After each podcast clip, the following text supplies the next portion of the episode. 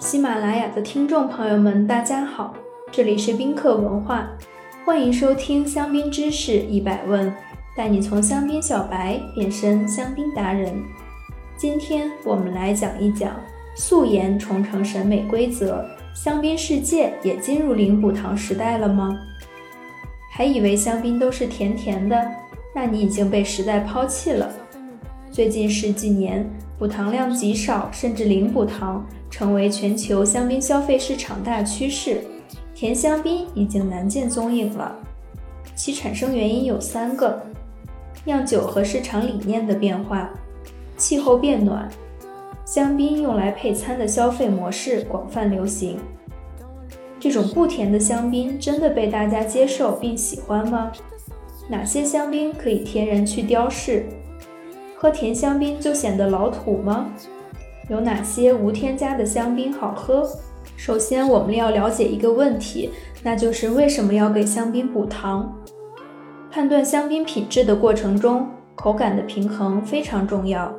而香槟区接近酿酒葡萄种植的最北限度，酸度较高，溶解在酒液中的二氧化碳也会使酸度口感稍有增加，所以需要加入额外的糖分来与之融合，才能达到酸甜平衡。这就涉及到补糖液一词，法语为 liqueur d e x p e d i t i o n 或 liqueur de dosage，其主要成分是基酒和糖。如果是 dosage zéro 或 brut nadure，则不添加糖。我们把这部分糖比作香槟酿造过程的调味品，就像烹饪食物时加入的盐，它可以使酒的风格更加一致。对于那些产量达到几百万瓶的香槟酒庄尤为重要。如今最受欢迎的香槟是天然型香槟 （Brut），低补糖或零补糖是当今香槟市场的潮流。那么这个趋势从哪儿得来？第一，酿酒人和市场理念发生了变化。如今不少人在反思补糖的作用。用时下某酒庄的说法。补糖使香槟失去了原有的色彩。著名进口商 Terry Dears 认为，一些酒庄正在强迫香槟变得更干，因为这符合当下的流行趋势。尽管近十年自然型香槟 Brut Nature 和超天然型香槟 Extra Brut 才流行起来，人们欣赏这种低补糖香槟，实际上最早可以追溯到19世纪。一八六五年，由创始人 Edmond de Ayala 名字命名的阿亚拉酒庄生产了一款补糖量仅为二十二克每升的香槟，深受英国消费者的追捧。在当时，大多数香槟酒庄的补糖量是这款香槟的二到五倍之高。David White 在二零一六年出版的《But First Champagne》一书中写道。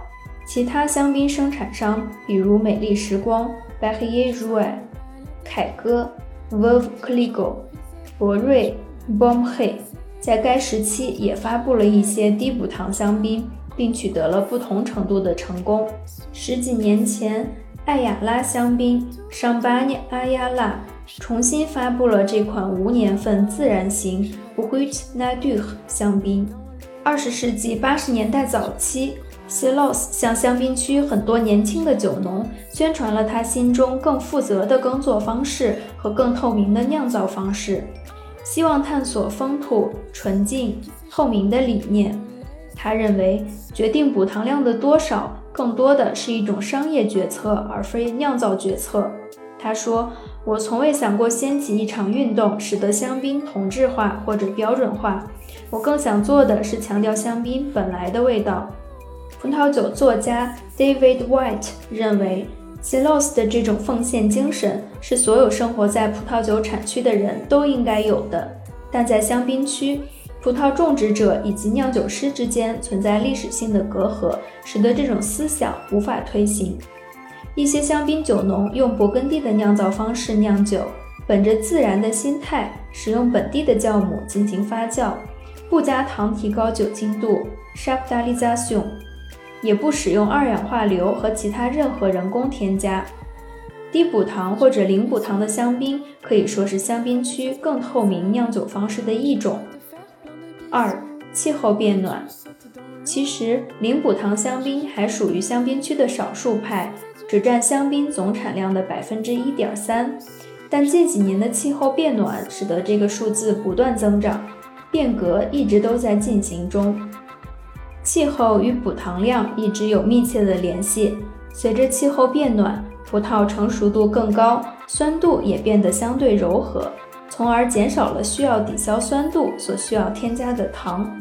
罗兰百悦美国公司的总裁 Michelle Defoe 说道：“2005 年前后，随着气候的变化，采收期也随之变化，随之而来的是引人注目的零补糖量或者低补糖量香槟的大量上市。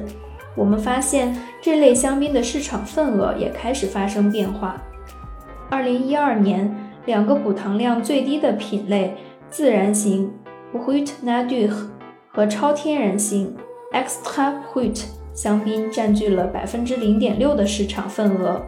二零一四年，这个数值上升到了百分之一点二。